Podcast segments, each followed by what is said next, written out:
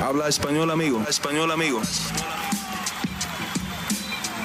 Damas y caballeros, están escuchando Hablemos MMA con Danny Segura.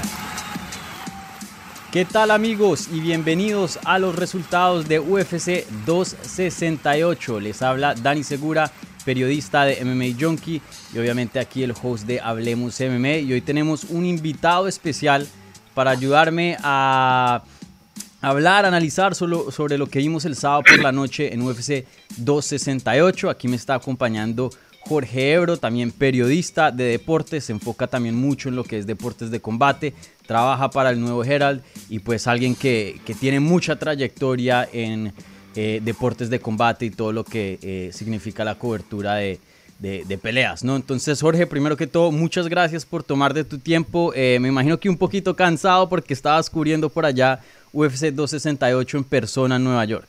Oye, eh, sí, bueno, mm, una semana espectacular que tuvimos en Nueva York eh, y creo que capitalizó una de las mejores carteleras que se recuerde en los últimos tiempos, Dani. Yo siempre dije que la pelea de Chandler contra Justin Gaethje para mí va a ser la mejor de la noche, no excepcionó ¿Tú te imaginas que si la pelea de Justin Gaethje y Michael Chandler no hubiese ocurrido, estuviéramos hablando hoy de Billy Corantilo contra Shane Burgos como la mejor de la noche? Pero en, fin, fue una cartelera que no tuvo lados débiles desde que comenzaron las preliminares, desde Alex Pereira, desde la pelea de Chavasian contra Nosurdin y Mabov.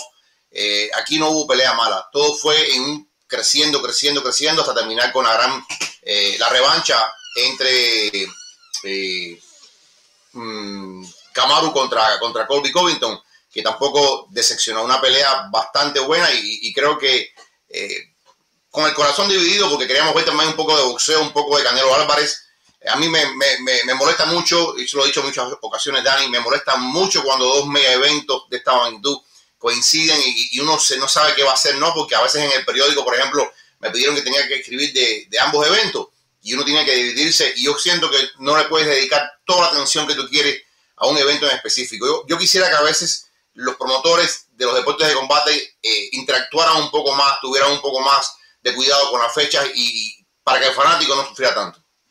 Sí, no, definitivamente eh, estos son problemas buenos, ¿no? Que tenemos eh, muchos deportes, muchas eh, peleas grandes en una noche, ¿no? Pero sí, complicado, ¿no? También estoy de acuerdo, me hubiera gustado que de pronto lo hubieran hecho una semana antes o una semana atrás. Y creo que beneficia a, los dos, al boxeo y a las artes marciales mixtas. Porque hay mucha gente que es fanáticos del boxeo bien duros que por nada se iban a perder eh, la pelea de Canelo, pero en otra ocasión si Canelo no estuviera peleando probablemente hubieran estado viendo UFC 268 y viceversa, ¿no? Con los fans de MMA también que eh, por nada se iban a perder UFC 268, pero eh, si esa cartelera no estuviera el sábado por la noche hubieran estado viendo Caleb Plant contra Canelo Álvarez. Una cosa que yo he notado, Dani, en los últimos tiempos, cuando yo comencé a cubrir los deportes de combate, sobre todo yo empecé, empecé primero en boxeo y después me fui un poco por necesidad, por, el periódico, me fui ampliando las artes marciales mixtas. Eh, en un principio yo sentía que había una línea divisoria muy fuerte. Y la gente decía, yo quiero MMA, no quiero boxeo. Y el de boxeo decía, no, no, el boxeo es lo mejor que hay, MMA no sirve. Y había una línea de, de, no paso. Ahora yo siento que hay una mayoría que va amando los deportes de combate por igual, que no tiene esa tontería de que me gusta esto y no me gusta lo otro, sino que admira y aprecia cada arte y cada deporte con, las, con, la, con, la, con, las habilidades, con las capacidades, con lo que tiene. Y creo que hay que verlo así, hay que verlo como que ya hay un fanático que ama deportes de combate, no que ama solamente boxeo o que ama solamente MMA.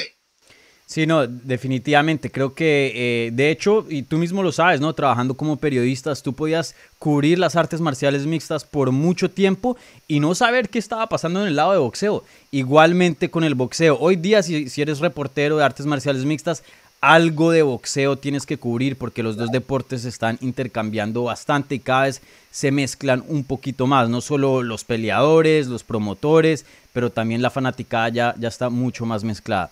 Bueno, Jorge, em, empecemos con el análisis de UFC 268. Como dijiste tú, probablemente eh, la mejor cartelera que hemos visto del año, una de las mejores carteleras que hemos visto en la historia de este deporte. La verdad que Todas las peleas fueron buenísimas.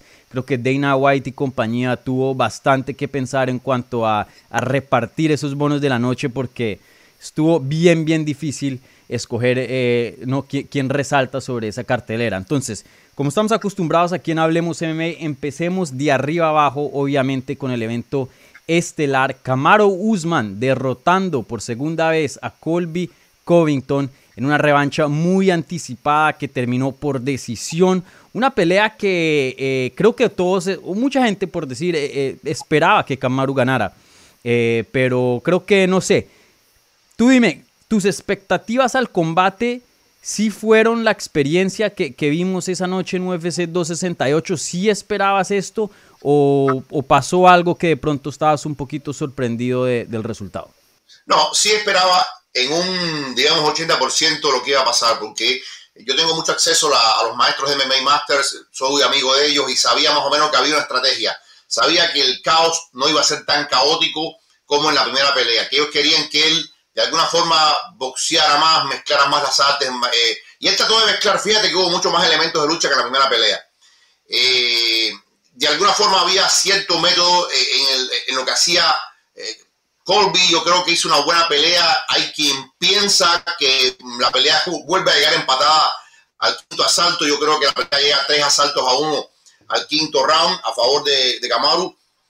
lo que no se puede negar es que si Colby ha evolucionado, lo de Camaro es una cosa increíble. La evolución de Camaro con Trevor Whitman eh, cada vez, y el que sabe un poco de boxeo y ve, entre comillas, cómo boxea Camaro ahora, eh, Dani, cómo él hace la finta, cómo se mueve, cómo corta el octágono a Colby Covington, tú te das cuenta que es casi un boxeador. Yo digo por ahí que me gustaría, la gente me ha caído encima, que me gustaría ver una pelea de, de contra Camaro, porque creo que cuando tienes un maestro como Trevor Whitman en la esquina, yo, yo siento que Camaro cada vez se aleja más de la lucha se aleja más de la lucha y utiliza más. Hay una frase que dice que se, se enamoró de los puños en el boxeo. Cuando tú empiezas a noquear y, sientes el placer, porque es un placer, de noquear a un hombre con tus manos, tú te enamoras de eso y quieres hacerlo una y otra vez porque qué mejor para la foto que un nocao. Eh, y entonces yo siento que Kamaru ha ido creciendo en el striking, creciendo, creciendo, creciendo, creciendo. Y anoche yo creo que, como decía él, la gran, la gran desgracia de Colby es que le ha tocado vivir en la era de Camaro. Camaro está por encima de todo el mundo. Es como, por ejemplo, Charles Barkley o Karl Malone viviendo en la época de Michael Jordan. Son espectaculares, pero está Jordan ahí. Y entonces yo creo que eso le ha pasado a todos estos welters de esta generación, que Camaro es un talento especial. Es un hombre muy, muy fuerte. Y yo creo que Colby hace cosas muy buenas, pero también se equivoca. Por ejemplo, hay momentos en que Colby está dándole buenos golpes a Camaro y de pronto quiere hacer la transición a la lucha. Es muy difícil derribar a Camaro. Camaro es muy fuerte. Y entonces en ese esfuerzo, tú hablas con cualquier luchador y te va a decir, en el esfuerzo de intentar derribar, tú gastas mucha energía. Y creo que Colby debió haber insistido un poco más en ese momento de striking y no haberse lanzado a derribar a Camaro. Pero creo que, caramba, sobrevivir cinco rounds a Camaro ya de por sí es un mérito tremendo para Colby Covington. Creo que Colby mejora, pero no puede con la mejora de Kamaru Sí, entonces eh, fue una decisión unánime. Las eh, carteleras de, los jueces leyeron 48-47, 48-47 y 49-46 obviamente a favor al campeón Kamaru Usman. Eh, ¿Estabas de acuerdo con el puntaje? Vi que muchas personas, y yo me incluyo en esos, eh, yo lo tenía un empate, 47-47. Me pareció que Colby ganó los últimos tres asaltos, muy cerrados, pero los ganó. Y Usman ganó el primero y el segundo siendo un 18. Obviamente salió diciendo Colby Cointon que él pensó que había ganado la pelea. Creo que no se puede esperar nada diferente de, de Colby.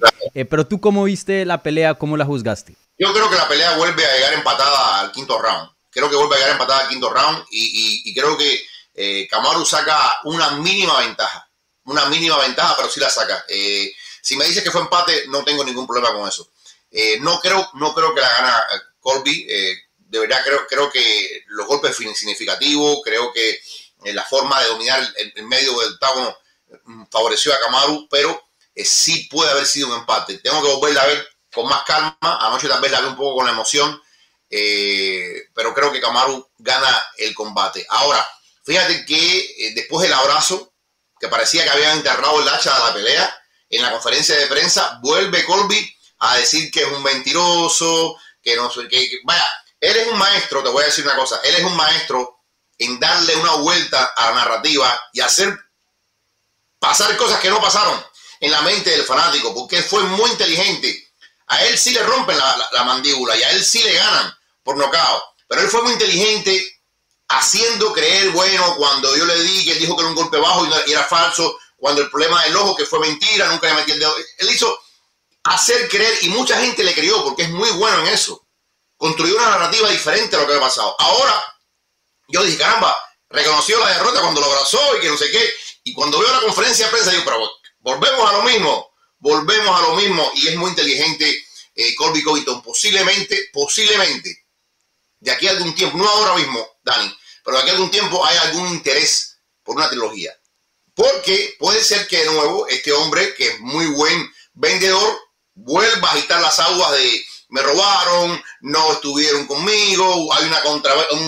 en fin, sabrá Dios lo que haga Colby. Y lo otro es que ahora mismo, Dani, ¿quién puede ser una amenaza para Kamaru Osman? Por ahí la gente habla de Kansas Chimaev.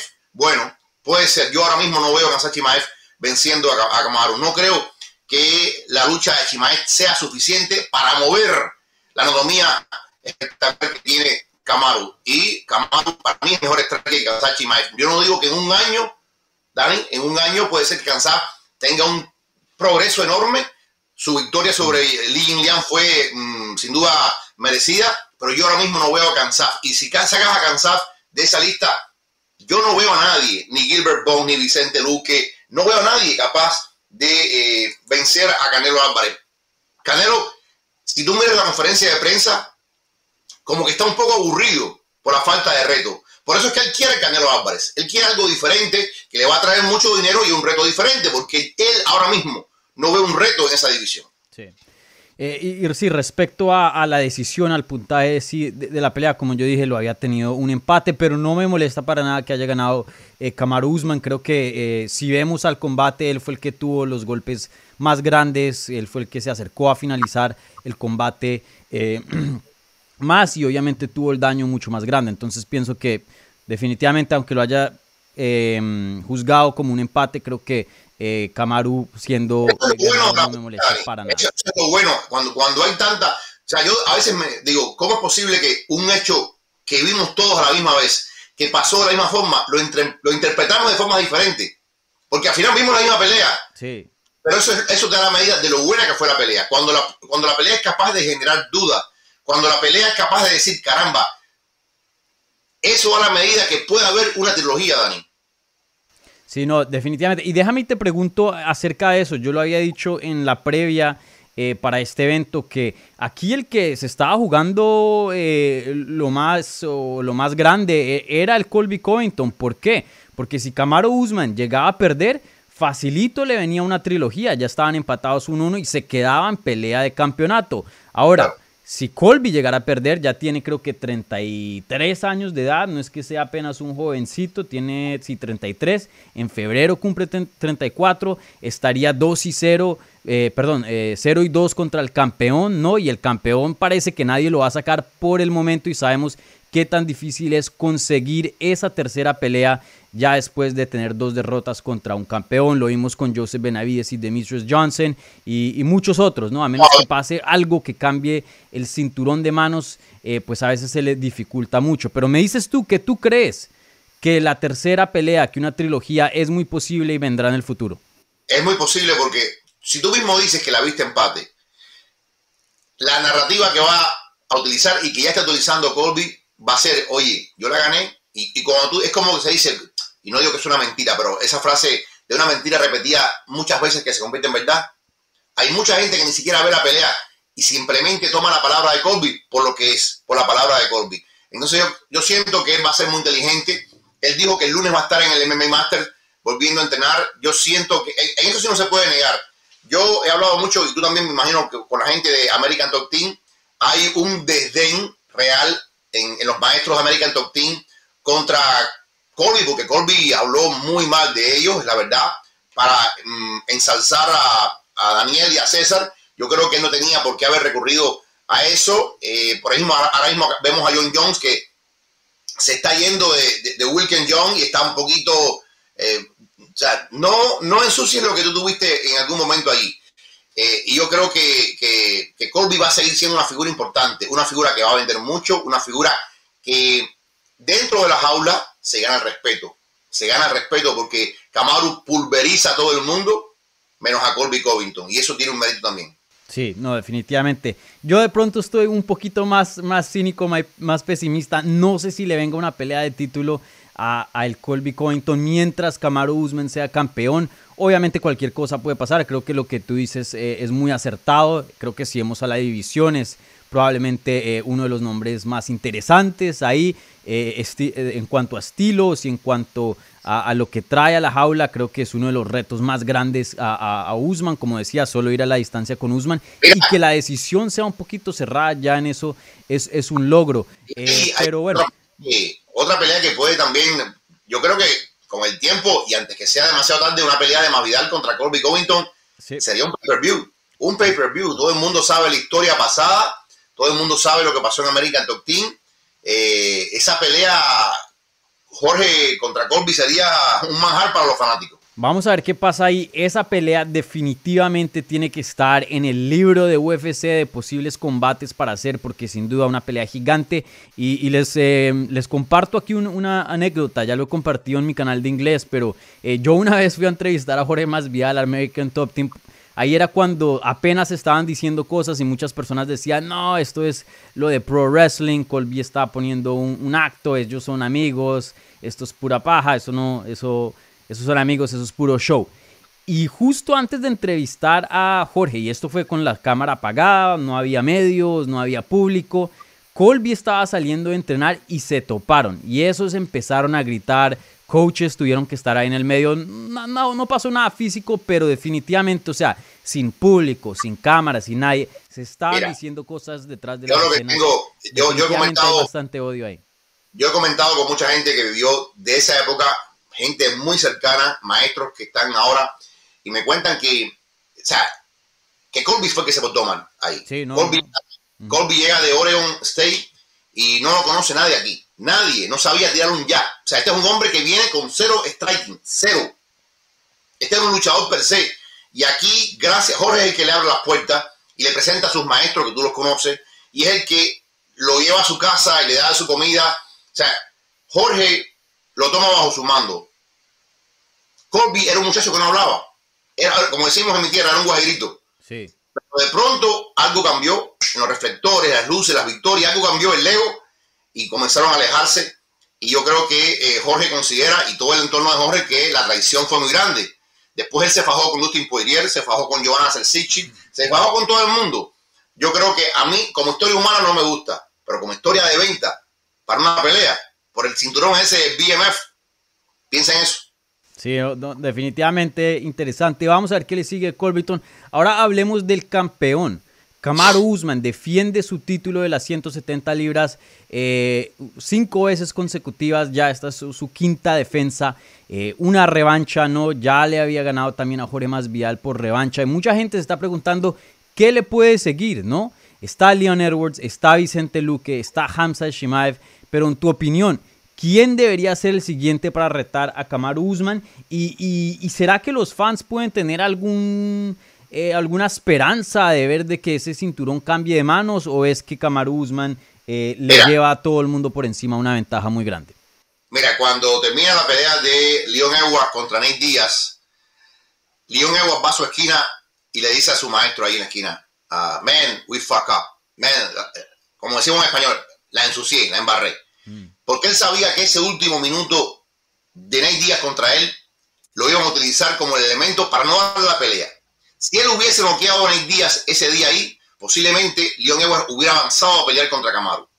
Pero ese minuto contra Nate Díaz le costó mucho, porque después yo me enteré que la UFC dijo, ¿sabes qué? ¿Cómo vamos a llevar a este hombre a la pelea de título mundial?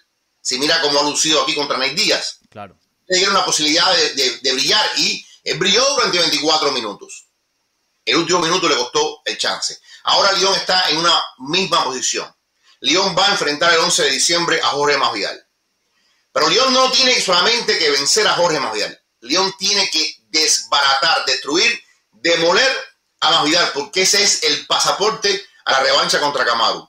Si León gana, pero luce pálido o luce desvalido o luce eh, sin muchos deseos, men, cuidado con eso, porque ¿dónde está el valor de entretenimiento? Fíjate, desde el punto de vista deportivo lo merece. León tiene una racha de qué? Nueve victorias, diez victorias. León viene pagando su, su derecho a piso, pero León tiene una cosa que desgraciadamente no le acompaña, es la falta de carisma. Es la falta de carisma. Y la UFC tiene como su resguardo de que es esta pelea una pelea que nos va a permitir realmente. Ese es un pay-per-view, por ejemplo, que cuando lo hagan, tienen que ponerle dos peleas más de ese tipo Michael Chandler contra eh, Justin Galle, porque por sí sola no le va a levantar mucho interés. Por eso digo, León debería ser el próximo, Dani, pero León tiene que tener una super actuación contra Masvidal para entonces decir, tengo un chance contra eh, Camaro y que puedan vender la pelea. Sí, y vamos a ver también porque está ahí el Vicente Luque, que de pronto no tiene una racha tan larga como la de eh, Leon Edwards, pero pues viene una victoria muy buena contra Michael Chiesa. Antes de eso había derrotado a Tyron Woodley y un peleador que eh, es mucho más emocionante que Leon Edwards. De pronto no fuera de la jaula porque el Vicente es bien calmadito, eh, no le gusta hablar mucho, pero definitivamente dentro de la jaula, pues los desempeños de, Vicente Luque comparado a los de Leon Edwards en cuanto a emoción completamente diferentes. Entonces vamos a ver qué le sigue ahí a Kamaru Usman. Definitivamente tiene opciones. Es muy interesante porque, bueno, como tú sabes bien, Vicente y Gilbert Burns son casi hermanos de vida. Eh, han dicho que no van a pelear entre ellos. Lo, aquí lo interesante es quién va a ser el próximo rival de Chimaev. ¿Quién va a ser el próximo rival mm. de eh, el checheno? Porque yo creo que la respuesta la vamos a tener en la próxima pelea. La próxima pelea, si él sobrepasa de manera convincente a un Vicente Luque o a un Gilbert Bones, te lo digo porque lo he comentado con varias gente eh, cercana a la UFC, si él gana su próxima pelea, por ejemplo, y, gana a Gilbert Bones, olvídate que la próxima es por título del mundo, eh, porque lo quieren así, lo quieren acelerar, pero fuera de eso, yo no creo que ni Vicente le va a ganar a Kamaru, no creo. Ya Gilbert no le ganó a Kamaru, no creo. Eh, Thompson ya tiene 38 años, 38 años, es un gran striker, pero yo creo que ya no tiene la potencia, lo demostró contra Gilbert Bond, que lo llevó al piso y le ganó con su jiu-jitsu. O sea, yo no veo a nadie ahora mismo. El, yo decía, la única amenaza real es Colby. Ahora que esa amenaza salió del camino, el reinado de Kamaru va a ser enorme, a no ser que Chimaev dé un salto de calidad tan grande que, que le gane. Sí. Y, déjame y te comento esto y cerramos en, esto en cuanto al evento estelar. Y tú dime, ya que tú tienes también bastante conocimiento del boxeo, em, también no sé si, si pudiste captar esto en persona, ¿no? Estando allá.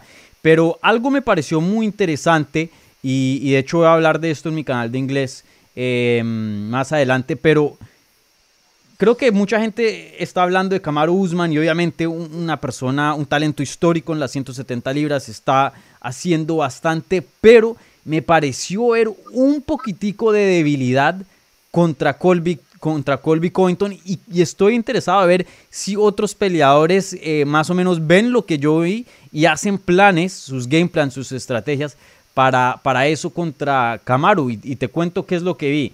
Eh, en, los primeros dos asaltos vimos un Kamaru extremadamente dominante contra Colby Covington.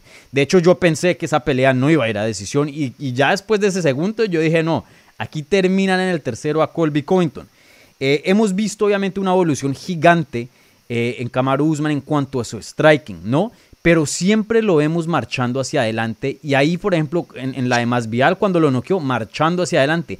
Pero esta fue, la primera vez en, esta evolución, en esta segunda versión de Kamaru Usman, que vemos a alguien que presiona a Kamaru Usman. Y creo que en el tercer round, Colby Covington empezó a presionar a Kamaru Usman y ahí se le fue un poquito del poder y también bastante de la técnica. Vimos en, varios intercambios que Kamaru ponía la cabeza hacia abajo y mandaba puños así y cerraba los ojos y no se veía ese striker eh, tan tan polichado, tan, tan técnico como lo habíamos visto en, las otras peleas. Y creo que la pelea completamente cambió cuando Colby Covington empezó a presionar y creo que entrando al quinto round, yo puse esto en Twitter, los coaches le dicen a Colby, perdón, eh, Trevor Whitman le dice a, a Kamaru, no dejes que te presione, tú presiónalo, tú presiónalo. Entonces vamos a ver interesante con peleadores que pueden presionar como el Vicente Ah. Luque y el Leon Edwards. Eh, ¿Será que ahí hay una debilidad? ¿Tú qué piensas? No, no, yo, yo no, yo no lo veo así, este, Dani. Yo lo que veo es que Colby Covington es un gran guerrero. Y lo dijo Dana White. Si no, si, no existiera Kamaru Usman, el campeón indiscutido hubiera sido Colby Covington. Colby Covington es un guerrero tan grande, tan fuerte. Cuando tú ves a Colby Covington delante de ti, te das cuenta que posiblemente es el único de esa gente que tiene el físico, el frame para aguantar lo que es Kamaru Usman. Colby Covington hay que darle mérito porque eh, si bien le faltó un poco de caos, pienso yo en algún momento, Colby Covington no se desesperó, tuvo una pelea bien pensada eh, y creo que es de todo ese grupo que hay en las 170 libras, Dani, el único ahora mismo que le da esa pelea que tú acabas de describir, que es cierto, lo que tú dices es cierto, pero yo creo que más que una debilidad de Kamaru, es una fortaleza y un elogio a lo que es Colby como guerrero, a lo que ha crecido Colby Covington como guerrero. Eh, yo creo que, que, Colby es el único que realmente es capaz de llevar a, Kamaru al límite, al máximo, hasta la última gota de energía. Con Colby, Kamaru no puede relajarse. Con Colby, Kamaru tiene que estar 100% enfocado porque lo puede pagar caro. Y, yo, francamente, yo no creo que Vicente Luque o que Leon Edwards tengan esa capacidad física, deportiva, eh, de talento para presionar a, a como lo, es, como lo hace este hombre. Por eso te digo, a mí no me disgustaría ver una tercera pelea. No ahora mismo, yo creo que Colby va a tener una o dos peleas más.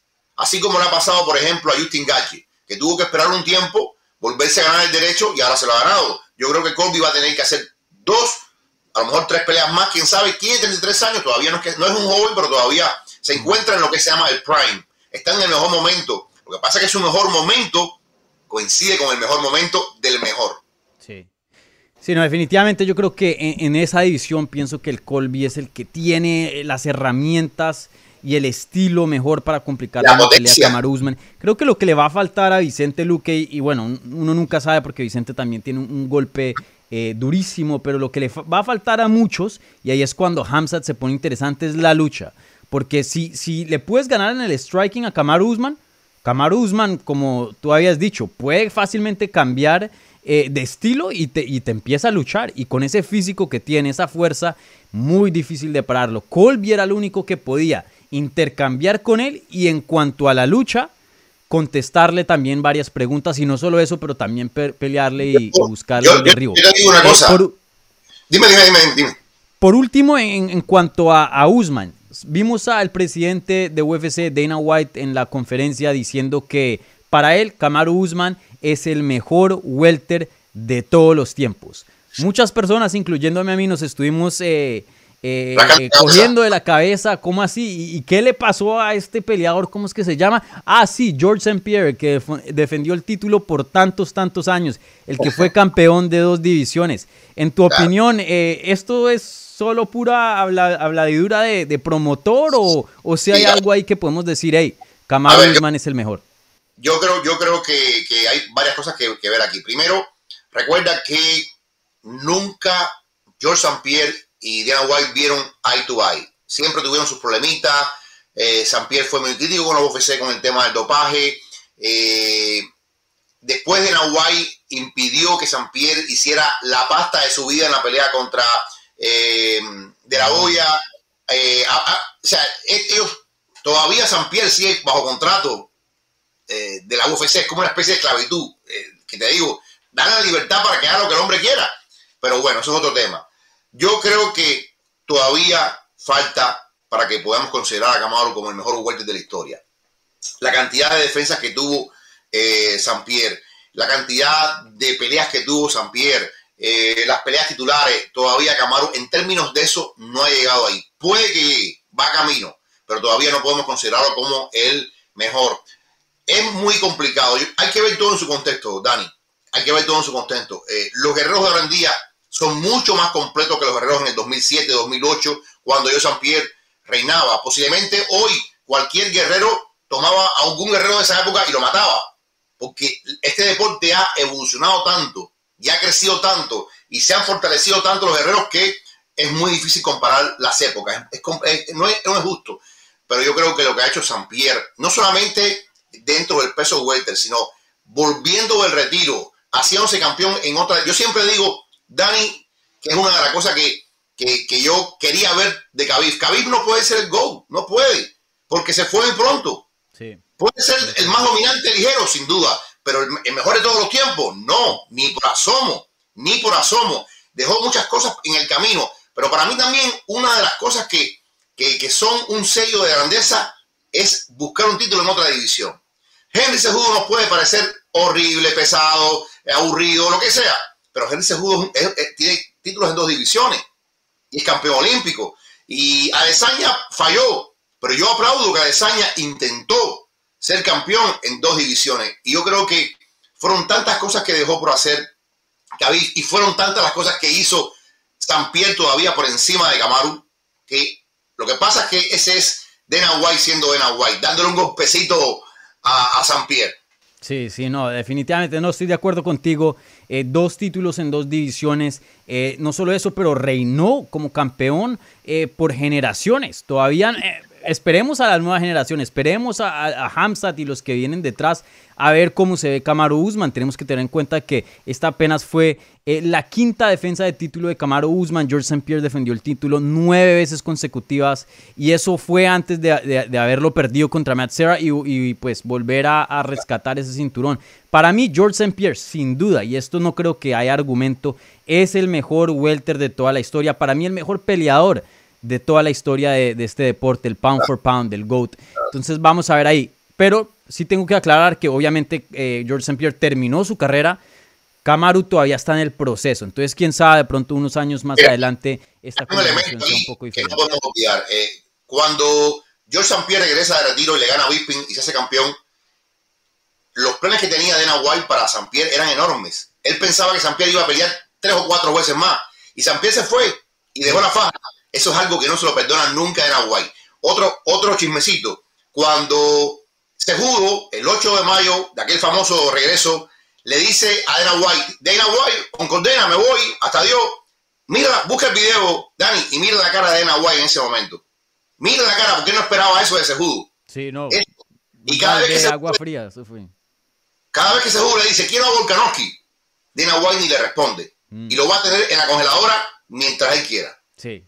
Sí, no, definitivamente. Eh, sin duda, eh, Usman está haciendo un excelente trabajo, pero por favor, señores, calmémonos con lo de que ya es mejor que, George St. Pierre. George St. Pierre lo que ha hecho es histórico y creo que de ahí no hay debate. Lo que sí creo que hay debate después de esta pelea es que de pronto Usman ahora es el segundo mejor de todo el tiempo en cuanto a las 170 libras. Para mí siempre era el orden eh, George St. Pierre, Matt Hughes y eh, Tyron Woodley. Creo que ya sobrado. Em, el Camaru pasó a Tyron Woodley. Creo que ya estamos en el debate entre que Camaru es el segundo mejor, ya pasando a Matthews. Está una victoria de empatar contra con, con Silva en la, cantidad, en la, cantidad de victorias consecutivas.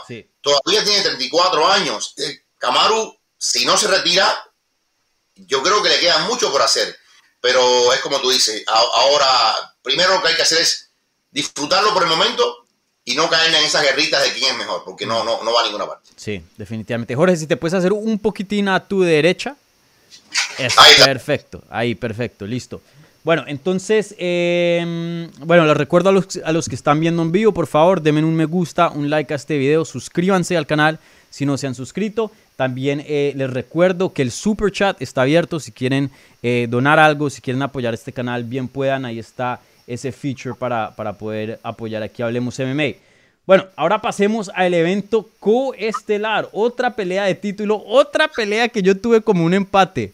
Los primeros dos rounds se los di a Zhang Wei Li, el tercero lo tuvo en empate y los últimos dos se los di a Rose Namajunas, pero igualmente como la pelea de Kamaru, no me molesta para nada que eh, Rose haya ganado. De hecho, me pareció que Rose sin duda se ganó los últimos dos. Los primeros tres fueron un poquito eh, reñidos y pudieron ir eh, ido para cualquier peleador aquí. en tu opinión, Rose Namajunas derrota a Zhang Wei Li por segunda vez, retiene su título ¿Cómo viste la decisión y estuviste de acuerdo con los jueces, sí o no? No, yo creo, yo creo aquí, estoy más de acuerdo contigo. Yo creo que un empate hubiera sido justo.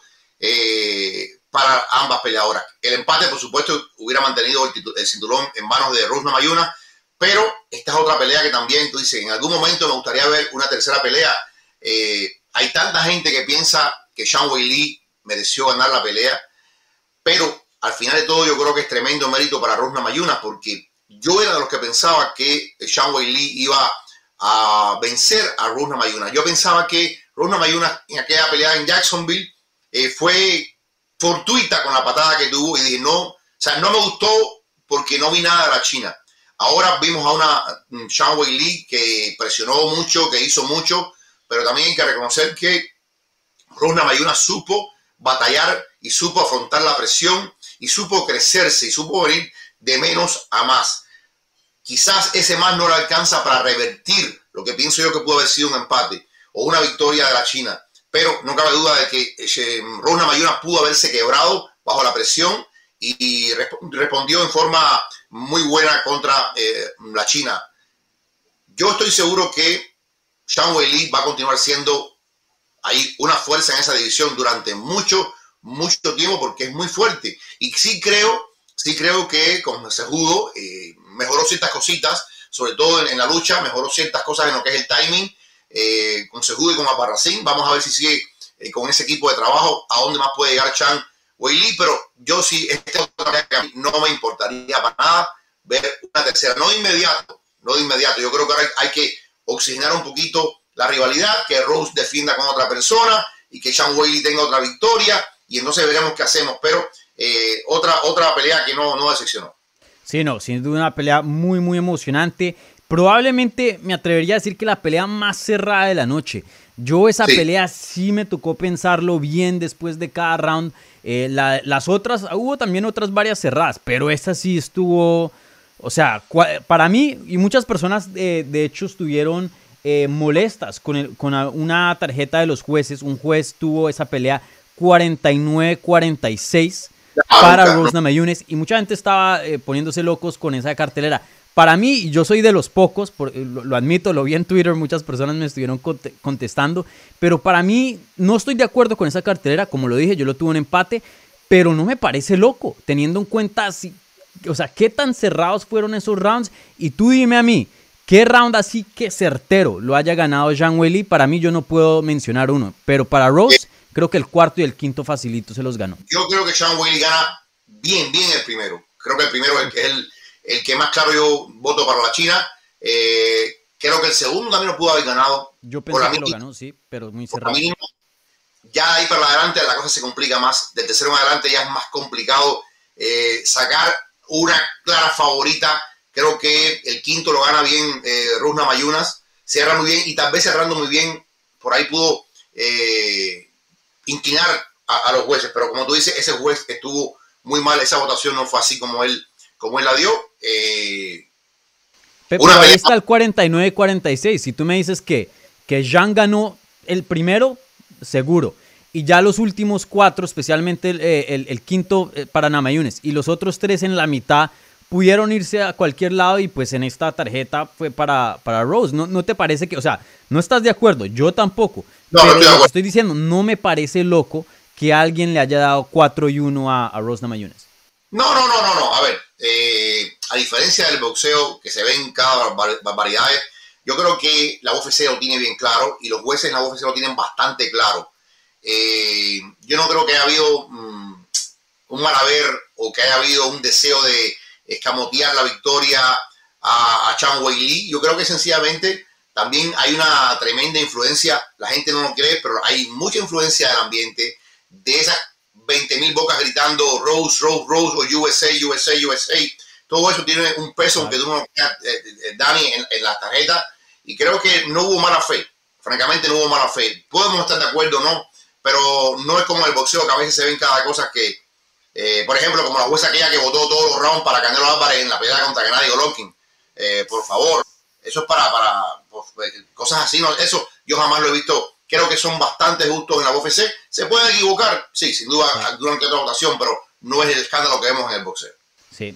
Bueno, y, ahora hablando del futuro, ¿qué crees que le sigue a Rose Namajunas? Sin duda está haciendo eh, un reinado en la división, en lo que yo pienso la división más complicada de las mujeres, las 115 libras, tiene nombres eh, por todo lado, contendientes por todo lado. Eh, hay varias opciones ahí, para mí creo que hay una obvia y esa es Carla Esparza, yo la entrevisté, me dice, yo ya le gané a la campeona, ella quiere la revancha, vengo de cinco victorias consecutivas, soy ex campeona, aquí hay todo para una revancha, hagámosla, pero por alguna razón Dana White no quiere decir que eh, la Carla Esparza es la siguiente y dice que hay muchas opciones. ¿tú, ¿Tú qué piensas? Mira, ¿Es Carla eh, Esparza la obvia o hay otras opciones ahí que le pueden quitar ese, ese, no, ese siguiente yo, creo que Carla Esparza merece la revancha sin duda alguna. Ahora, a mí me pasa ahora con Rose lo mismo que salvando distancias que Kamaru. Kamaru cuando solté el escollo de Colby está muy sobrado. Rona Mayuna, oye, lo que es Chan Wei Lee, el que ha visto las peleas de Chan Wei Lee, sabe que Rose ha sacado del camino el principal escollo que tenía en la división. Vuelvo y repito, yo no veo más nadie, ni a Carla con todo respeto. El crecimiento que ha tenido Rose con Trevor Whitman y con todo su otro equipo que tiene varios, varios coches a su alrededor es realmente impresionante. Mm. La forma en que ella, ok, estamos de acuerdo que no saca una ventaja abrumadora, pero mantuvo su carácter, mantuvo su paso, mantuvo su, su plan contra una, no buena, porque Chan Lee es espectacular. Yo no veo a nadie ahora de 115 libras capaz de vencer a, a Runa Bayona. Lo que venga va a ser la favorita. No, sin duda sí, pero eh, vamos a ver, también creo que Carla tiene ese estilo de lucha, creo que le cambia ya la pelea a Rose porque ha estado peleando con puras strikers, ¿no? Eh, obviamente Zhang Wei Li, la Joanna Jacek, Jessica Andrade, aunque puede luchar un poco, eh, se destaca más con, con las manos y su golpe. Me interesa, obviamente creo que estoy de acuerdo contigo, eh, la favorita y por mucho debería ser Rose Namajunas, pero quiero ver esa pelea, quiero ver esa No. pelea. Sí, y sin duda, y puede que venga. Yo creo que hay que darle, como digo, hay que darle un, un espacio, un espacio, hay que darle una separación a ambas para que ambas vuelvan a tener un poco de, de oxígeno por caminos diferentes. Pero esto, esto, si siguen ganando, en algún momento van a volver a encontrarse. Sí, no, definitivamente. Y, y bueno, en cuanto a Carla, eh, pues como lo dije, ex campeona de Uf- UFC, tiene una victoria sobre Rose Namajunas. Una, dos, tres, cuatro, cinco victorias consecutivas, ganándole a Jan Jonan, que es top, Marina Rodríguez, que es top, Michelle Watterson, ex campeona de Invicta, Alexa Grasso, Virna Yandirova, creo que eh, sería criminal, sería un robo si UFC no le da la siguiente pelea al título. Pero vamos a ver qué pasa porque UFC eh, a veces eh, funciona de, de- de maneras muy misteriosas, ¿no? Vamos a ver, yo, yo creo que sí. Lo, lo- lo- o sea, lo bueno que tiene esto de UFC, más allá de que quien venga para, para, para Rosna Mayunas, y yo lo decía anoche en un comentario, el boxeo ha fallado miserablemente en promover a sus guerreras. Mm. Conocemos a Yakinaba, conocemos a Clarissa Shield, pero conocemos, las conocemos los que vivimos esto de corazón. Nadie las conoce fuera del boxeo. ¿Quién no conoce a Ronda Rousey? ¿Quién no conoce a Amanda Nunes? ¿Quién no conoce a Valentina Shevchenko? O sea, la UFC ha sido en eso muy buena Muy bueno. sí, en sí. promover a sus guerreras, en ponerlas en el frente, en darles una posición, por ejemplo, como esta pelea que fue la cuestelar en la cartelera del año. Entonces, y todo el mundo espera esta pelea porque todo el mundo sabe y todo el mundo conoce qué, qué quiere tanto de una como de la otra. Entonces, yo, yo, yo pienso que las artes marciales en su versión femenina son un éxito rotundo, un éxito total que el boxeo que empezó primero no ha podido replicar. Sí, no, y creo que comprueba eh, la falla del boxeo. Yo tuve una entrevista con Clarissa Shields antes de su pelea contra Abigail Montes y hablamos bastante de eso, de, de- de qué tan eh, mal trabajo ha hecho el boxeo en promocionar las peleadores femeninas, porque la verdad que esa excusa de decir es que no venden, es que no pueden llegar a ser estrellas, pues miren lo que está haciendo las artes Eh, marciales no las mixtas. promueven, no las promueven, no le dan el lugar que, que merecen. Sí. Clarissa Shields era para que le hubieran promovido un nivel que te la pusieran en la cara mil veces. Mira, doble campeón olímpica, eh, multicampeón profesional. Flint, Michigan, que es una, una no, un Sin lugar de embargo- Estados Unidos bien, bien sufrido. Sin embargo, cuando Clarissa Shields va a pelear en PFL, es diferente. Sí. Cuando Clarissa Shields va a pelear en PFL, mira las redes sociales, explotan. Mm. Cosa que no pasa en el boxeo. Sí, no, definitivamente. Ahí eh, tremendo error que, que, comete el boxeo. Vamos a ver si cambia eh, en los próximos años, uno nunca sabe.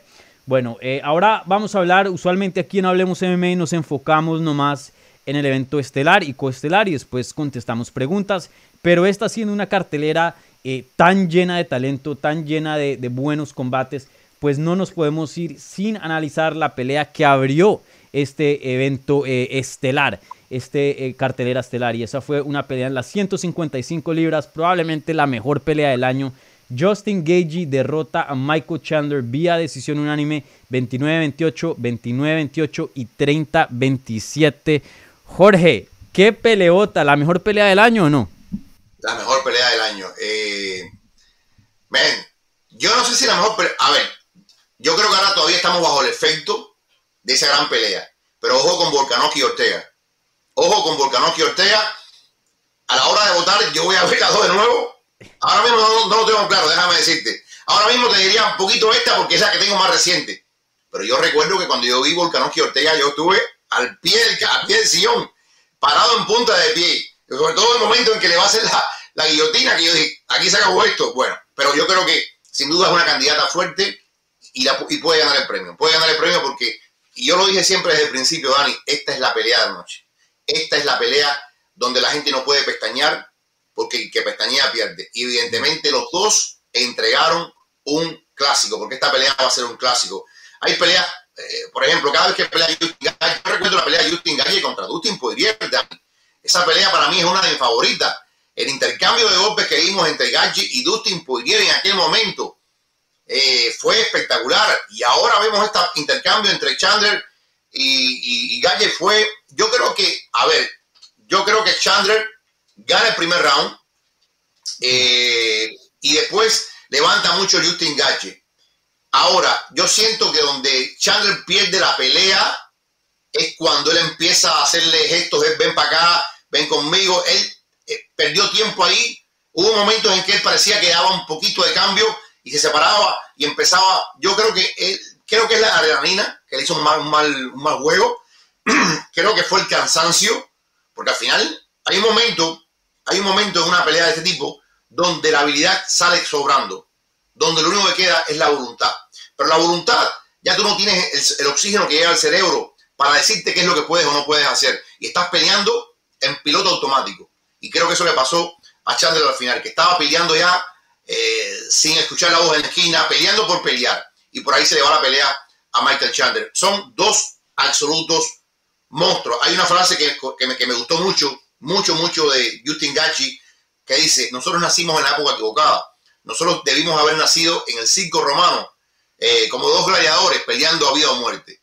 Y es verdad, son dos hombres que viven y mueren a un nivel tremendo. Eh, lo más interesante a es que, y eso lo ya lo Dana White lo, lo, dijo bien claro, Justin Gachi vuelve a ser el retador número uno para el que gane entre Dustin Poirier y Charles Oliveira. En cualquier caso va a ser una pelea espectacular, una pelea de estilos muy diferentes si es Oliveira contra él, porque es un contra un striker puro, un hombre que fue tremendo luchador colegial, pero que se ha olvidado de la lucha también, se enamoró de los puños, como te digo. Ya, ya ahorita vamos a hablar de, de, de, lo que te sigue, de, lo que le sigue a, a, Justin y también a Chandler. Eh, pero sí, estoy de acuerdo con, con, lo que dices. Creo que hace 2000 años Chandler y Gagey son los que llegan a tu aldea, se roban tu arroz y tus granos y secuestran a tu familia. o sea, esos son, de esos gente de, de o sea, de, de, parece otro tipo de humano, porque la verdad lo, lo, que mostraron esa noche fue algo que muy pocos en esta tierra pueden eh, tolerar y no solo eso, pero también hacer, ¿no? Eh, del hecho que, que, Justin Gage haya mandado ese tipo de golpes después de que haya eh, pues tenido todos esos golpes eh, que le había mandado Chandler y viceversa. O sea, esta gente es hecha de, de, otro material, la verdad. Esos son gente de otros tiempos. no, y, te digo, se ganaron el bono de la noche bien ganado. Bien ganado. una pelea. Y fíjate, la pelea de Billy Quarantillo y Shane Burgos fue buenísima. más de 700 golpes en una pelea. Lo que pasa es que hay un momento en que John Anik dice, el público todavía no ha reseteado, el público todavía no ha salido de la pelea anterior para entrar en esta. Porque esta pelea fue tan buena como la otra. Tan buena, Dani. Lo que pasa es que es como, por ejemplo, un grupo de teloneros que le abre a los Rolling Stones en un, en un concierto y lo hace también que deja la pista caliente para los Rolling Stones. Claro. Entonces, es muy difícil después de, de oye, y, y, y esto es otra cosa, yo estaba yendo del boxeo a la UFC, del boxeo, después de haber visto la pelea de Chandler y de Gachi, esas peleas de boxeo me parecían aburridas, pero aburridas por completo, porque es que no puedes equiparar el nivel de acción, el, el volumen de golpes no puede equipararse, es mucho. Sí, vale. Jorge, si te puedes hacer un chin más ahora a tu izquierda, un poquitito. Ah, No, no, no. Sí, ay, perfecto, ahí estás excelente. Bueno, bueno, y les recuerdo a la gente, por favor, eh, suscríbanse al canal, denme un me gusta, denme un like al video. Eh, también está el super chat abierto si quieren donar y apoyar este canal. Eh, también les recuerdo, ya en unos minutos después de que hablemos de esta pelea de Justin Gage y Michael Chandler, vamos a contestar sus preguntas. Entonces, si tienen preguntas, por favor, déjenlas en el chat de YouTube y ahora en unos minuticos se las vamos a contestar.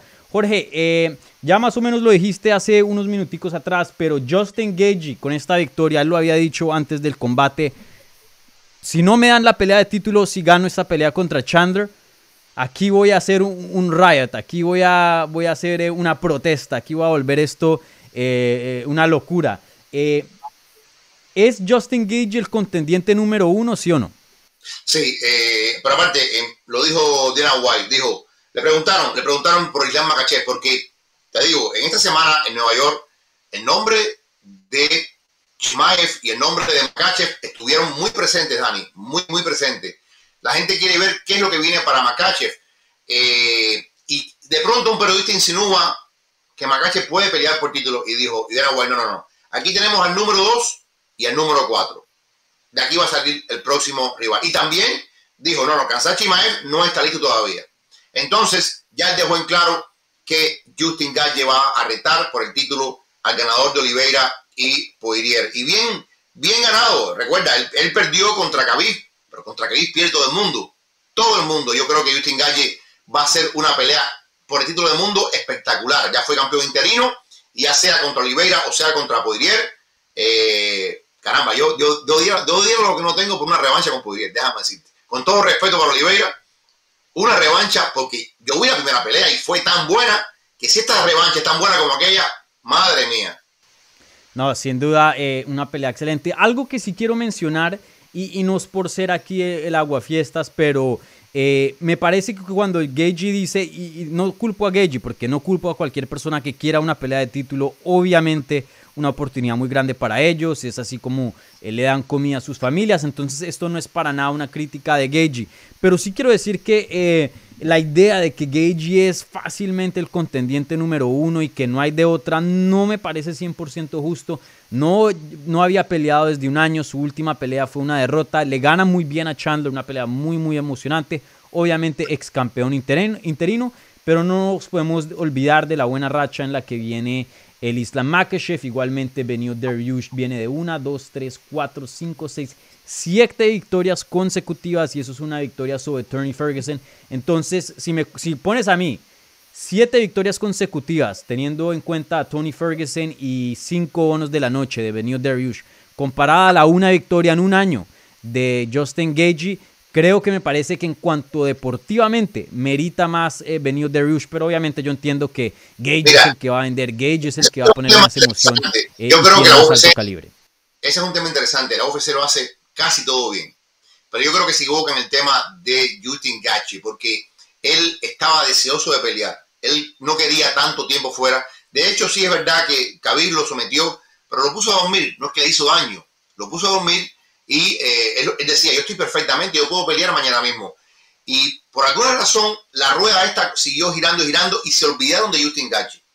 Se olvidaron de Justin Gachi y él es como el niño en la escuela que la maestra hace una pregunta y levanta la mano, levanta la mano, pero la maestra le pregunta a otro niño. Él estaba desesperado por pelear. Este, este periodo largo donde él estuvo fuera no fue su culpa. Eh, y creo que aquí los matchmakers de UFC fallaron un poco con Justin Gachi. Lo que yo estoy escuchando, Dani, lo que yo estoy escuchando es que es muy probable que Makachev vaya a pelear contra Vinil Darius, que es el número 3 en este momento. Es lo que estoy escuchando. Eh, si Makachev le gana a Vinil Darius, que no es fácil, y todos sabemos la clase de guerrero que es de Darius, pues entonces tendría la vida abierta, la, la, la, avenida para pelear por el título del mundo. Eh, y lo mismo aplica para alcanzar Chimaev. Si, si, Chimaev, por ejemplo, le gana a Gilbert Bond o le gana a Vicente Luque, ya la puerta al título va a estar abierta para él. Entonces yo creo que Makachev estaría a una pelea todavía y ellos están sintiendo que Makachev puede esperar un poquito más, pero que el dinero, el dinero ahora mismo estaría en Justin Gache contra el campeón. Sí, no, eh, estoy de acuerdo 100%. Eh, creo que la siguiente pelea de títulos se la deberían a Justin Gagey, simplemente así sea contra Olivera o Poirier, especialmente si es eh, contra Poirier. Va a ser una pelea gigante, súper emocionante. ¿Quién no va a comprar ese pay-per-view?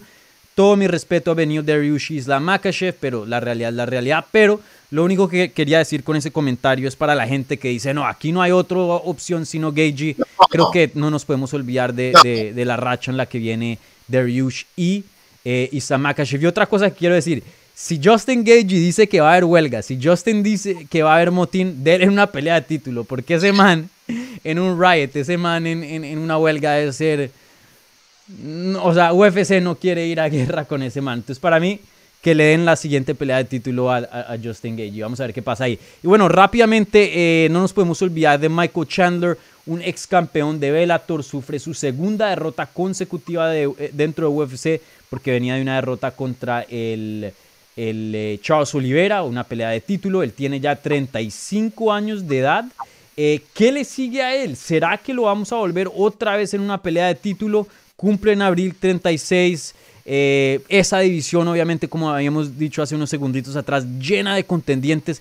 ¿Será que Michael Chandler va a volver a pelear por un título o esta fue la última vez que lo vimos peleando por un cinturón y ahora nada más le vienen peleas divertidas? Mira, eh, yo me inclino por lo segundo. Creo que la opción titular se ha ido alejando a Michael Chandler. Ahora, Michael Chandler no se va a ir a ningún lado. Un guerrero así, un guerrero que mueve multitudes, un guerrero tan popular y que es un buen guerrero porque perdió contra un, contra un salvaje, pero él también es un salvaje porque lo demostró.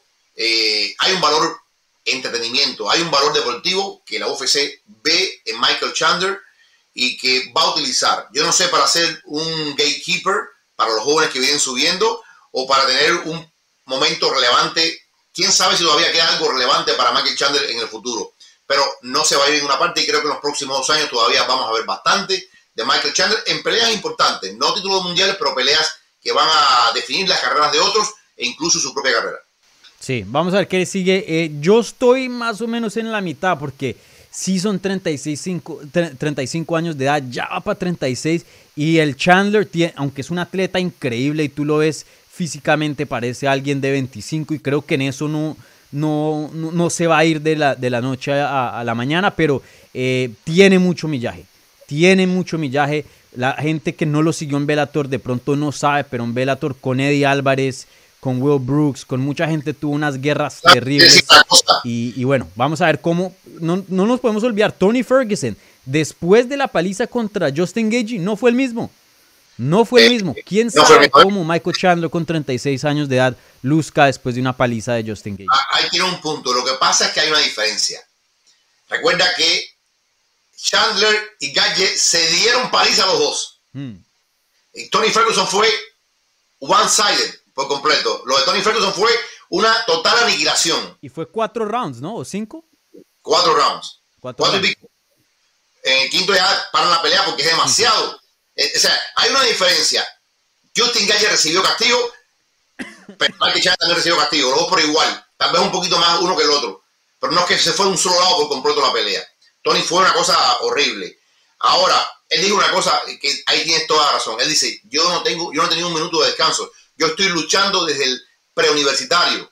Desde high school estoy luchando, luchando, luchando. Después voy para el college luchando, luchando, luchando. Después Velator y ahora, o sea, yo no he tenido un, yo estoy peleando desde los 14 años sin parar. Mm. Y ahí, ahí, te doy, ahí sí te doy que eso tiene un momento de, cansancio, ¿no? Sí, no, definitivamente. Así que vamos a ver. Para mí va a ser muy interesante cómo, yo creo que cómo luce en su siguiente combate ahí nos va a dar muchas respuestas, porque como lo dije, una paliza de Justin Gagey puede cambiar la carrera de cualquiera. No me importa si es el mejor atleta del mundo, esos puños de Justin Gagey es, son de otro mundo, es otra cosa. Entonces, eh, con 36 años de edad, estoy un poquito precavido a eso, pero también no nos podemos olvidar de la experiencia, del tipo de atleta que es Michael Chandler, así que no me sorprendería si rebota después de esta y, tiene buenos, eh, buenos performances y, buenas peleas después de, este combate. Bueno, eh, ahora vamos a contestar preguntas del live chat de YouTube, así que sea algo que no tocamos, eh, no hablamos eh, en, esta, em, en estos resultados, en esta reacción de UFC 268, es el chance para que lo pongan en el live chat y ahí vamos a estar contestándoles eh, sobre cualquier pregunta que pongan ahí. Igualmente, si hablamos de 100 preguntas sobre alguna de las peleas que ya hablamos, pero de pronto algún área que no tocamos, por favor pónganlas ahí en el YouTube live chat y se las vamos a contestar. Bueno, em, Jorge, ¿estás conmigo? Creo que Jorge se congeló. Déjenme ver si nos conectamos bien. A ver, un segundito. Bueno, perdimos a Jorge. Ya se va a volver a conectar. Un segundito. Eh. Ya va. Sigan poniendo preguntas en el live chat que ya se las vamos a contestar. Jorge se va a volver a conectar. Un segundo. Eh, les recuerdo, por favor, si no se han suscrito al canal, suscríbanse para el mejor contenido de artes marciales mixtas en español. Igualmente, denme un me like, un me gusta a este video. Em, esto nos ayuda bastante en lo que es el algoritmo, ¿vale? Entonces, eh, por favor, ahí nos... Déjenme le texteo a Jorge que nos vamos a volver a conectar. Sigan poniendo preguntas en el live chat que ya se las vamos a contestar ya cuando eh, nos conectemos con Jorge.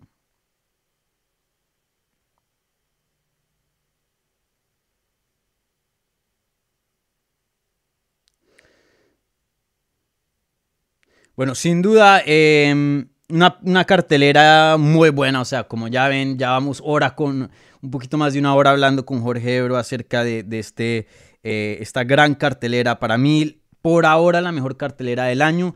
Obviamente hemos tenido otras carteleras muy, muy buenas, pero literalmente cada pelea en esta cartelera estuvo buenísima y, fueron Fight Night. Eh, pudo haber sido Fight of the Night. Entonces, bueno, ahí ya nos estamos conectando con Jorge. Ya vuelve, aquí estamos de regreso con Jorge para contestar sus preguntas. Jorge, te perdimos un segundito, eh, pero ya estamos de regreso. Oye, pues nada, eh, tremendo placer haber estado contigo aquí, Dani. Y nada, lo que quieran preguntar los amigos, estamos en la, mejor disposición. Sí, sí, sí. Eh, y acá tienen bastantes preguntas. Entonces, vamos a empezar con una. Y no quiero tomar mucho tiempo en esta. Creo que ya más, más o menos sé qué es lo que vas a, a contestar, pero sí siempre me gusta aclarar a esto Buena pregunta del Charry, eh, Charry el Soga acá, pero eh, algo que siempre me gusta aclarar cuando tenemos un chance. Y el Charry dice, para mí son los retadores que deben ganar el cinturón. Los campeones deben defenderlo y en este caso los retadores no ganaron. ¿Qué opinas tú en eso de que los retadores tienen que hacer de pronto un poco más eh, por el solo hecho de no tener un cinturón? No, no, yo, yo creo que si un retador hace un mínimo más, ganó. O sea, yo, creo que los jueces deben ser eh, bien imparciales en eso y anotar los rounds tal y como ellos lo vieron en lo mejor de su habilidad y su experiencia como jueces. Si alguien hizo lo mínimo, si, si por ejemplo, eh, vieron por una centésima ganar a, a Colby, pues ganó Colby. Yo siento que, el esfuerzo de Colby fue grande, pero no fue suficiente. Eh, sí creo que pudo haber ganado Sean y pudo haber ganado, o pudo haber quedado empate. Eh, no es fácil a veces, no es fácil pedirle a la gente que haga un super esfuerzo. Hay que darle mérito al, rival, al contrario. Y, yo, yo no creo que al campeón hay que matarlo, como dicen por ahí, para, quitarle la corona. Sí, no, definitivamente. Para mí, eh, cuando los dos peleadores entran a la jaula o al ring, no hay campeón se, están peleando por el cinturón y ahí no nos podemos pensar que, hey, porque este tiene el cinturón, pues el otro tiene que hacer de más. No. El que haga lo suficiente para ganar, ese es el ganador. Ahí no hay campeón, ahí se define quién es el campeón. Entonces, para mí, eh, Charry, eh, no, no. Eh, el retador no tiene que hacer de más. Bueno, ahora Jorge Brunet pregunta, ¿cómo viste a Chito y qué le viene ahora? Obviamente el ecuatoriano Chito Vera consiguiendo una victoria muy grande, la victoria más grande de su carrera, sin duda, en la cartelera estelar, eh, noqueando a Frankie Edgar en el tercer round. Jorge, ¿qué pensaste de Chito y, qué piensas que le viene ahora? Bueno, mira, eh, yo por un momento dije, caramba, José Aldo 2.0, porque Chito yo creo que venía cambiando la marea de la pelea contra Aldo y de pronto comete un error, Aldo le gana la espalda y se acaba la pelea. Uno puede decir que Frankie Edgar había ganado los primeros dos rounds, porque Frankie Edgar logró dos grandes derribos y tuvo time eh, control y tuvo ground and pound y creo que para Chito era perentorio, quizás el segundo fue un poco más cerrado, pero para Chito era perentorio ganar el tercero por nocaut o finalizando la pelea. Porque tomando en cuenta la popularidad que tiene Frankie Edgar, que es ahí de New Jersey, tomando en cuenta que el público estaba 100% a favor de Frankie Edgar, que Frankie Edgar es una leyenda, yo quisiera que tuvieras a Cyril Gunn. Cyril Gunn ve pronto a Frankie Edgar y se vuelve loco.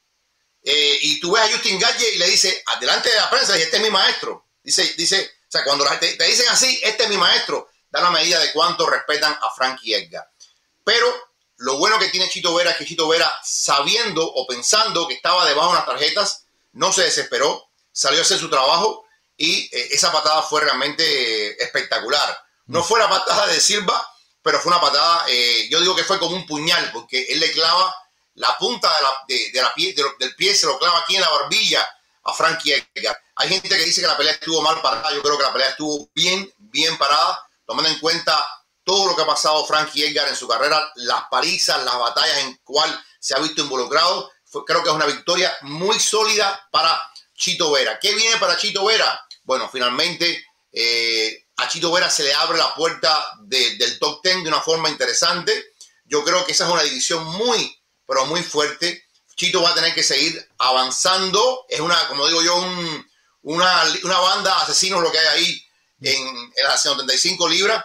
Pero Chito, Libra, eh, Chito Vera lo que hace es recuperar la fe, recuperar la confianza, porque yo creo que la victoria sobre David Grant, sí, es buena victoria, pero David Grant no estaba ni siquiera en el ranking, eh, no estaba ni siquiera considerado para algo importante, era sencillamente lavar una antigua derrota. Esta es una victoria importante sobre una leyenda que en parte borra el fantasma de lo que pasó con José Aldo y le da fe a Chito de que puede lograr cosas importantes, pero no va a ser fácil, Dani. No va a ser fácil porque esta división dura esta división es dura. Durísima, sí. Para mí esa victoria de Chito fue eh, excelente, la victoria más grande de su carrera, la mejor victoria, un knockout increíble. Eh, y, bueno, eh, creo que esto habla de la evolución de Chito, ¿no? si vemos a Chito hace 4 o 5 años de atrás, completamente un peleador distinto al que es hoy día, eh, al haberse ido de Ecuador, que no entrenaba con casi nadie, él me había dicho, yo entrenaba con abogados, gente que, tenía trabajos normales y venía simplemente a, ponerse en forma y yo soy un peleador profesional, no, en UFC no puedo estar en estas. Creo que eh, el hecho de haber sido a California con Timo Yama y, ahora con Ruka ha hecho un trabajo excelente. Eh, una victoria muy muy buena para Chito. Yo lo había dicho en un video que hice para hablando de su pelea contra Frankie Edgar antes de, del evento. Eh, esto se iba, a definir, se iba a definir si Chito podía parar los derribes de Frankie o no. Si los puede parar, va a ganar. Si no, va a perder una decisión. Me pareció que el primer asalto lo perdió, el segundo me pareció que Chito lo ganó eh, y, bueno, entrando al tercero, creo que habíamos visto que ya Frankie no lo podía derribar y ahí fue cuando Chito estaba en control, así que se veía muy muy bien. ¿Y qué le sigue? Estoy de acuerdo contigo, el top 10, el top 10 se le abre bastante, me gustaría verlo contra Marlon Moraes, que tiene un buen nombre, bien un poquito de bajada, pero sin duda una victoria sobre Marlon Moraes significa bastante. Un Pedro Muñoz, alguien así, que tenga un buen nombre, que sea bien respetado, porque ya Chito va va de para arriba. Y eso me parece que, se merece eso. No debería, después de esta pelea, después de noquear a un ex campeón como Frankie Edgar, no debería ir para atrás y necesita nombres bastante, bastante grandes. Bueno, eh, Manuel aquí tiene otra pregunta eh, muy interesante. Y dice, ¿cuál fue el impacto del debut de Alex Pereira? ¿Cuántas expectativas hay de parte de UFC? Obviamente, para los que no saben, Alex Pereira consiguió un knockout en el segundo round en su debut de UFC. Apenas entró eh, como su debut en UFC con cuatro combates en las artes marciales mixtas, que es muy poco pero tiene un récord de kickboxing larguísimo, ex campeón de Glory en dos divisiones. El único, la única persona en noquear a Israel, Israel Adesanya, el campeón actual de las 185 libras, no solo lo noqueó, pero antes de eso, el año anterior, le había ganado, le había ganado en una decisión unánime. Eh, Jorge, ¿qué pensaste del debut de Alex Pereira y cuántas expectativas hay de parte de UFC para el brasilero? Mira, mejor no pudo ser para la UFC. Para nadie es un secreto ¿Para qué traen a Alex Pereira? Traen a Alex Pereira sencillamente porque sueñan con una pelea contra eh, Adesanya. Lo demás es ignorar la realidad. Eh, cuando tú hablas con gente de la UFC, esa es la expectativa que hay. Que en algún momento Pereira pueda crecer lo suficientemente rápido para enfrentar a Adesanya en otra división, Dani, otra división donde si Adesanya vuelve a pasar por encima de Robert Whittaker, ¿qué le queda a Adesanya? Dime, ¿quién puede vencer a Adesanya? Porque yo creo que Robert Whittaker es uno de los mejores artistas marciales de la historia. Mm. Espectacular. Nadie posiblemente haga la transición de la lucha al boxeo, del boxeo al kickboxing como lo hace Robert Whittaker. Pero si a Desaña le gana a Whittaker, olvida, apaga y vámonos. Ahí no hay más nada que pueda contra Desaña. Ahora, este muchacho trae la historia. Y por supuesto, no por haber sido un gran kickboxer, vas a ser un gran artista de MMA.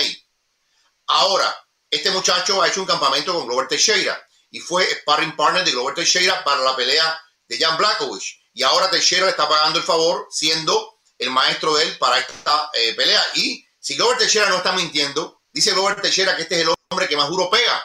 Este hombre pega como si fuera bombazo. Si es lo que dice Glover Teixeira es cierto y su récord de, de, kickboxer dice mucho de él, pues cuidado, cuidado porque tenemos un, un nuevo jugador en las 185 libras, una división que le hace falta un remecimiento por el dominio que tiene Israel Adesanya. Esa es la expectativa que hay con Alex Pereira, que suba. Yo estoy convencido que así como hemos visto el carril acelerado de Makachev y de eh, Shimaev, si este muchacho gana una o dos peleas más de forma convincente, como hizo aquí, por cierto, yo conozco mucho a Lidis porque Lidis también entrena en MMA Master, he tenido la posibilidad de hablar con él, él se preparó mucho para la lucha, él sabía que su fuerte era la lucha contra eh, pero fíjate lo siguiente, y es lo que digo de los luchadores. Él se pasa el primer asalto tratando de derribar a Pereira. Y en parte lo consigue, pero nunca tiene un movimiento realmente importante dentro de esa lucha. Cuando tú ves a Micaelides en la esquina, estaba frito. Micaelides estaba que ya ni escuchaba la voz de César cuando César hablaba con él, porque él desgastó tanta energía tratando de derribar a Pereira que ya estaba, yo dije, ya lo que le queda es nada. Y efectivamente y fíjate cómo es la, evolución de Pereira en el aire. Pereira salta con una pierna y golpea con la otra. Fue realmente impresionante la forma en que utilizó ese elemento de la patada este, Dani. Y olvídate que ese pedacito lo van a utilizar para venderlo. Ese video se va a viralizar y con esto van a tener los argumentos para apuntar bien rápido a Alex Pereira. Sí, Micaelis, eh, y algo que quiero mencionar es que Sí, aquí hay una historia tremenda. Obviamente, eh, la única persona de noquear a, a Israel Adesanya. Obviamente, eh, Adesanya no es un luchador, es un striker, ¿no? Un kickboxer. Entonces, pues, eh, da algo de, de, expectativas, ¿no? De, si los llegan a, a, poner un combate de artes marciales mixtas, Adesanya no lo va a intentar derribar. Va a ser una pelea de pie y pues por ahora, de lo que sabemos, Em, pues eh, el Pereira tiene la ventaja de, pie. Obviamente cambian un poquito las cosas, los guantes son diferentes, las reglas son diferentes, pero aún así creo que eh, ahí hay bastante que, eh, interés entre esa pelea. Lo único que yo quiero decir es que, ojo, UFC, ojo UFC y les advierto, tengan mucho cuidado, porque tú lo sabes, Jorge. En el boxeo, los promotores en el boxeo hacen un excelente trabajo en construir, en build, en, alistar a un peleador para ponerlo en una posición favorable, en una pelea grande. UFC a veces no son los mejores con eso. Así que ojo con darles un peleador que sepa luchar muy bien, no un peleador que, que lo complique, porque el, Pereira perdió ese primer round. Es lo que dice la gente. Está es lo que un poquito difícil la situación. Dani, es lo que dice la gente de PFL con Careza Shield. Le han puesto dos grapplers Dan puesto dos grapples. Tenían que haber puesto. ¿Quieren realmente vender a Clareza? ¿Quieren levantar a Clareza? Pónganle strikers. Claro. Primero le pusieron una, maestra de Jiu-Jitsu y ahora le han puesto a esta muchacha mexicana que la llevó al piso una y otra vez. Pero así tú no construyes a, Clareza Shells. Claro. Entonces, en este caso, lo que tú dices, tengan cuidado, no le pongan un luchador a este muchacho y le ponen un Dred Brunson, por ejemplo, y es otra cosa. No, el, el sabía luchar. Yo creo que le faltó un poquito de condicionamiento y un poquito más de tamaño. Eh, pero ese primer round lo ganó segurito. segurito. Entonces, para mí, pónganlo con otros strikers. Déle en tiempo de no evolucionar. Apenas tiene ahora cinco peleas en las artes marciales mixtas. Si lo llegan a poner con un grappler, pueda que el grappler le gane y ahí se desinfla lo que es una super pelea entre Alex Pereira y Israel Dazaña. Así que ojo, UFC, mucho cuidado, porque ya han hecho ese, ese error anteriormente, ¿no? Entonces, eh, ojo, ojo, porque estuvo cerca, estuvo cerca ese primer round. Entonces vamos a ver qué, qué sigue ahí. Leandro Antelo pregunta, Dani, hablando de pay-per-views con público, la mejor del año lejos fue más vial contra Usman 2. La más mala fue Zero Gun contra Derek Lewis. Eh, entonces, esa pelea, esa revancha entre Usman y Masvidal, eso fue UFC 261 en abril. También peleó Rosna Mayunes y Jean Welly, ahí fue cuando consiguió el knockout. Y también ahí peleó Valentina Shevchenko contra Jessica Andrade. Un pay-per-view muy bueno, pero tú piensas que eh, ese pay-per-view fue mejor que el que vimos anoche? No, no, no, no, no, eh, perdón. Me está llamando te llamo un rato, te llamo un rato, espérate. Espérate, que me, están llamando aquí del periódico. Eh, no, no fue mejor, no fue mejor. Eh, yo creo que Pepe Pío de anoche fue espectacular. Yo creo que lo que pasó con Cyril Gunn y Derek Lewis es que en ese momento Cyril Gunn no era muy conocido. No era muy conocido y ahora va a ser diferente. Eh, la pelea de Masvidal y Usman era una revancha, una revancha que Jorge vendió muy bien. Jorge es uno de los grandes vendedores que hay. Y, y sin duda alguna, Toma en cuenta que la primera pelea vendió 1.1 millón de pay-per-view. La segunda, si no me equivoco, de Jorge con eh, Camaro vendió 800 mil pay-per-view, eh, que es un número muy bueno. Claro. Eh, Gunn, en ese momento que pelea contra Derrick Lewis, venía de vencer a Volkov, venía de vencer a buenos guerreros, pero no era todavía ese nombre conocido que es hoy. Y eh, sin duda alguna la pelea de Cyril Gunn contra Francia así va a ser diferente, es otra cosa distinta. Sí, no, para mí este pay-per-view fácil, fácil, fácil, fácil, se los digo, ha sido el mejor del año. Creo que eh, vamos a ver qué pasa el 11 de diciembre porque ese pay-per-view de UFC 269 pinta para bastante y rápidamente eh, les leo esa cartelera. Eh, Charles Oliveira contra Dustin Poirier, Peleón, Amanda Nunes contra Juliana Peña, Jorge Masvial contra Leon Edwards, Cody Garbrandt contra Kai Cara France, y eh, Sean O'Malley también pelea ahí. Jeff Neal contra Santiago Poncinibio. Dominic Cruz contra Pedro Muñoz. Mejor dicho, eh, una cartelera muy, muy buena. Por ahora, el número uno es UFC 268. Vamos a ver cómo pasa, qué tan bueno termina siendo UFC 269. Pero para mí, sin duda, lo que vimos anoche fue el mejor pay-per-view del año y, sobrado. Yo creo que aquí el, el, con todo respeto para Juliana Peña, eh, el eslabón débil es esta pelea. O sea, no hay expectativa, no hay expectativa. Es como, por ejemplo, la gente decía, ¿qué vas a ver? Dice, bueno, yo quiero ver los dos porque no, pero no hay expectativa ante Canelo y Plan, no hay. no me vengan tu cuento. Entonces, no vengan ahora a decirme a mí que Juliana Peña tiene un chance de vencer a Amanda Nunes, porque no lo tiene. Porque incluso mucha gente está cuestionando si Juliana Peña tenía el derecho o no de enfrentar a la campeona por su récord. Eh, pero yo creo que la pelea de Poirier contra mm, Oliveira va a ser muy buena y la pelea de Jorge con León, esa, esa conferencia de prensa, nada más que verlos a los dos ahí, va a pagar la entrada.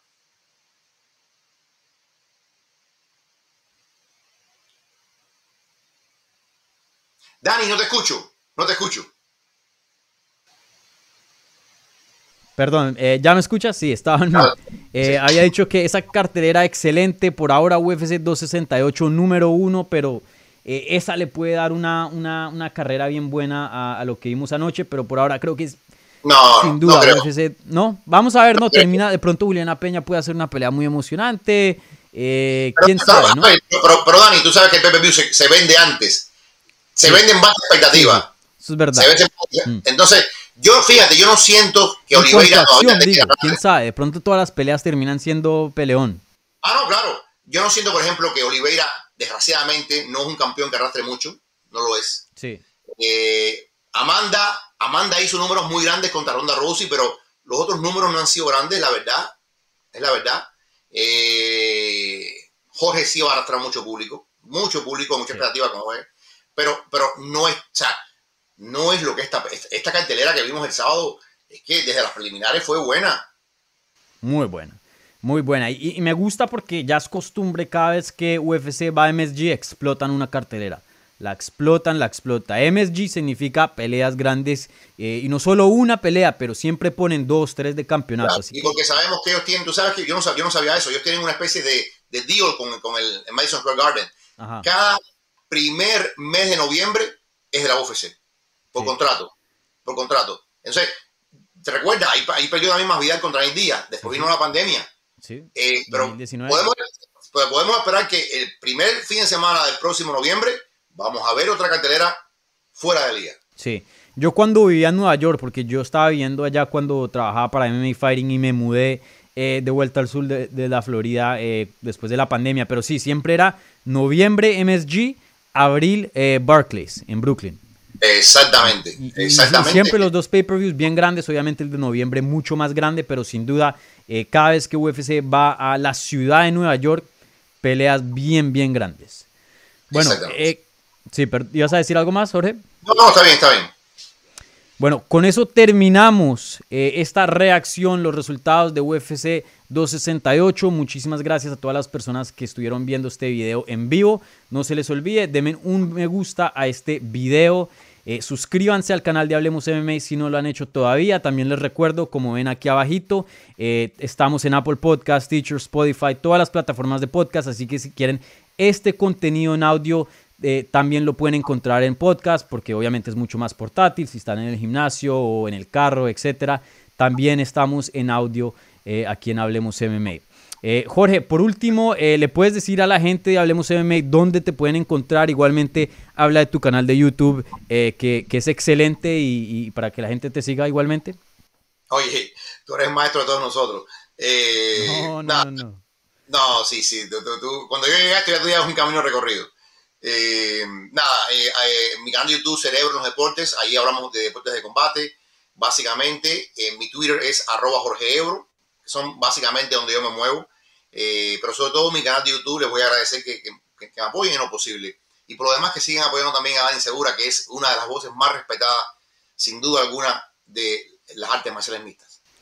Muchas gracias, Jorge. Y, y sí, sigan al canal de, de Jorge en YouTube. O sea, si ya no lo siguen, se están perdiendo porque la verdad que eh, un canal excelente y, hace un buen trabajo, un gran trabajo de cubrir de todo. Yo no sé cómo haces para, para, para hacer tantos videos, pero lo, lo logras y, siempre cubres todo con una perspectiva muy sabia y, y- siempre anotas muy bien. Así que, Jorge, muchísimas gracias eh, por acompañarme eh, en esta reacción de UFC 268. Espero que hagamos más videos en el futuro sobre estos eventos y bueno, que descanses porque yo sé que ese, ese, ese viaje a Nueva York siempre un poquito pesado. Así que muchísimas gracias Jorge, muchísimas gracias a todos por ver este video y nos estamos hablando pronto. Gracias.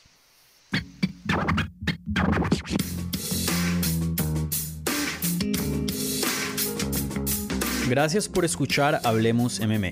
Si les gustó el show, los invitamos a que se suscriban en su plataforma favorita de podcast para recibir episodios semanales. También déjanos tu review o cualquier comentario.